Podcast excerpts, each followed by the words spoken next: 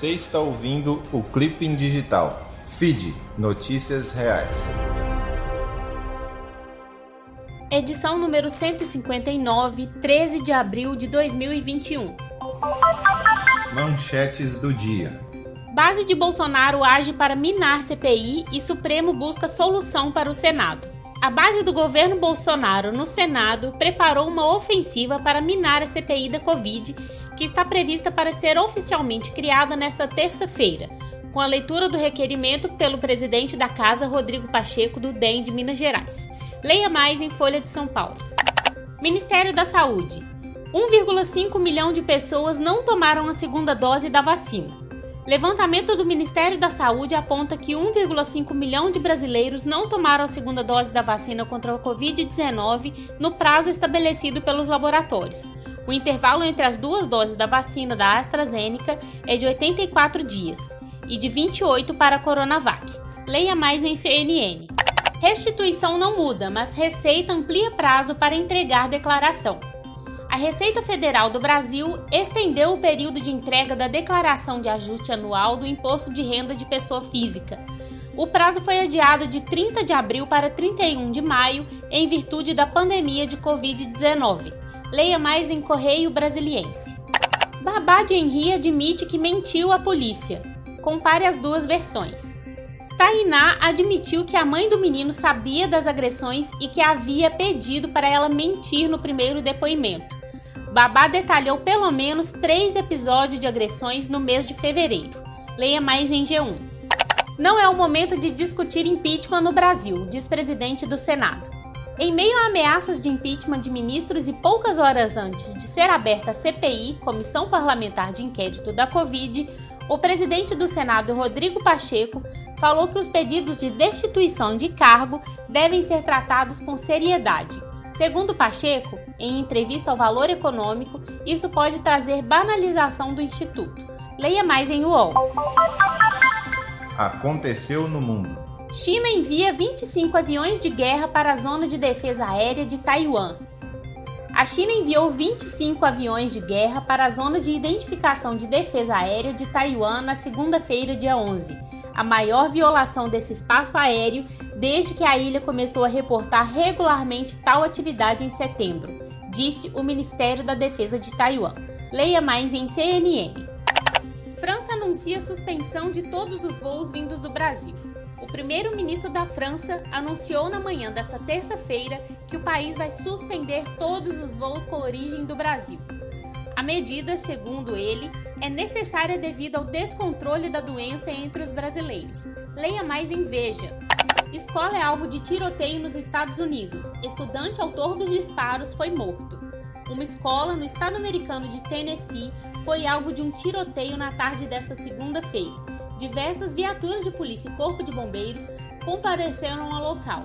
A polícia confirmou que o autor dos disparos era um estudante do colégio que foi morto ao reagir à abordagem policial. Leia mais em CNN. Egito pede indenização por bloqueio do canal de Suez.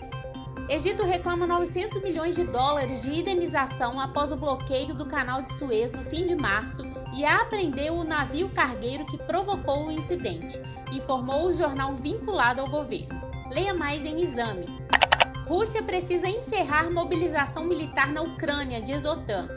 A Ucrânia acusa a Rússia de enviar soldados para a região da fronteira russos responderam dizendo que a OTAN e os Estados Unidos estão transformando a Ucrânia em um barril de pólvora ao apoiar este país. Leia mais em G1.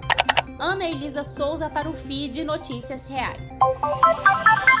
Mundo do Esporte.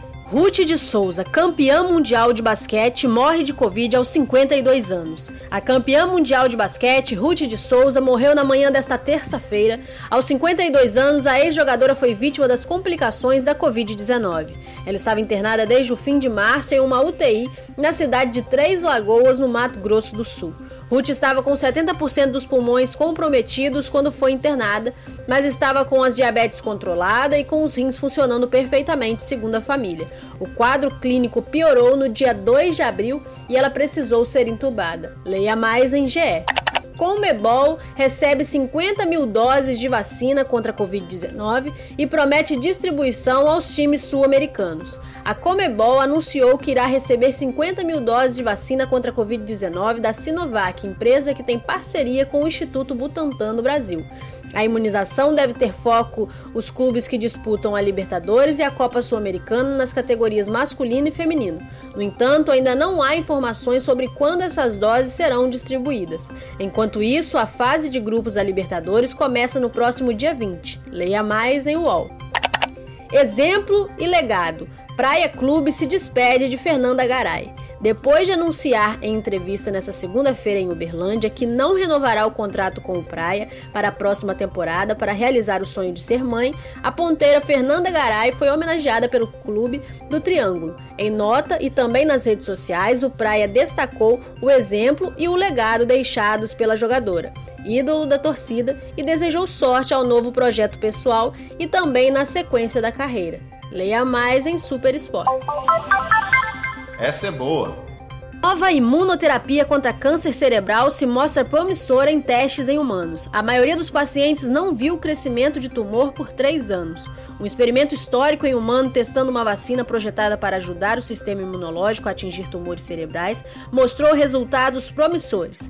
E a fase 2 do teste agora está sendo planejada. De acordo com um artigo da Nature publicado pelos pesquisadores que lideram o estudo, a vacina é segura para todos os pacientes e mostra a esperada resposta imune ao tecido canceroso. Leia mais em GNN.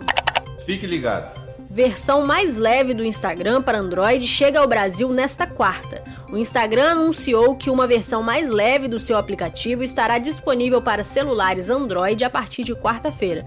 O Instagram Lite, como é chamado, ocupa somente 2 MB da memória do smartphone e promete consumir menos internet. O app tradicional tem cerca de 30 MB ao ser baixado, ou 93% maior. Leia mais em G1. Letícia de Almeida para o feed Notícias Reais. Você viu?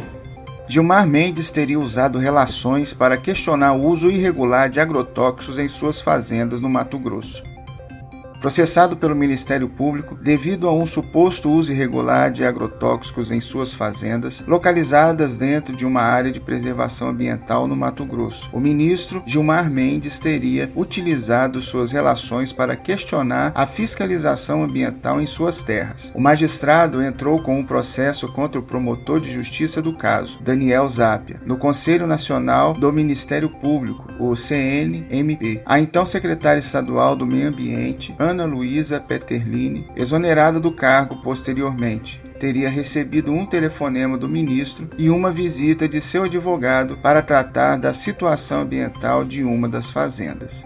Leia mais em agência pública.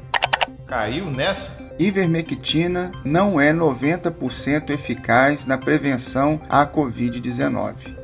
É comum encontrarmos uma desinformação antiga circulando novamente na internet e às vezes com acréscimos de narrativas para aparentar ser uma notícia atualizada. O texto desinformativo em questão, que circula em forma de notícia, característica peculiar das fake news, informa falsamente que a ivermectina seria 90% eficaz como profilaxia, 80% eficiente como tratamento precoce e 50% para tratamento tardio da doença. O medicamento é um antiparasitário usado contra vermes e outros parasitas. Também é usado por veterinários para combate de pulgas e carrapatos em animais de estimação. Leia mais em Coar. Billy Fadel para Feed, notícias reais. Até a próxima. O link para todas as matérias está na descrição deste podcast.